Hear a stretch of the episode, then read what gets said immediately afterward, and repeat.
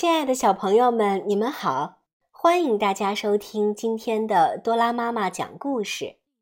今天我为大家带来的故事名字叫做《成吉思汗赛马记》。成吉思汗是古代蒙古族的首领，名叫铁木真。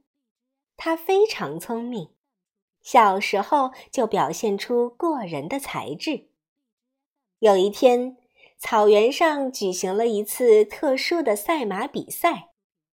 说它特殊，是因为这次比赛的规则是最后一匹到达终点的马获胜。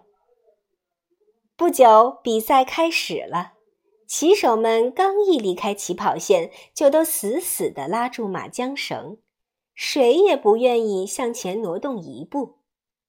过了好长时间。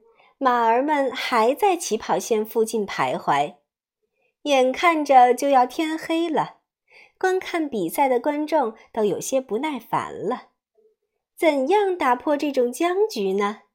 人们都绞尽了脑汁，但是谁都想不出什么好办法。就在这时，年仅十二岁的铁木真跑进了赛马场，只见他和骑手们说了几句话。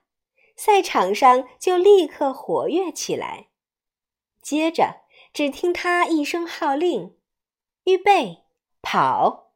就见原先磨磨蹭蹭的骑手们纷纷策马扬鞭，向前飞奔，唯恐落在别人后面。很快，比赛结束了，跑得最慢的那匹马最终赢得了胜利。可这是怎么回事呢？原来，铁木真让骑手们互换了马匹，这样一来，每个骑手骑的都是别人的马，而只有让别人的马跑得最快，自己的马才有可能获胜。所以，骑手们就拼命的快马加鞭了。小铁木真没有按常规思路解决问题，而是巧妙地修改了比赛规则。使比赛得以顺利的进行。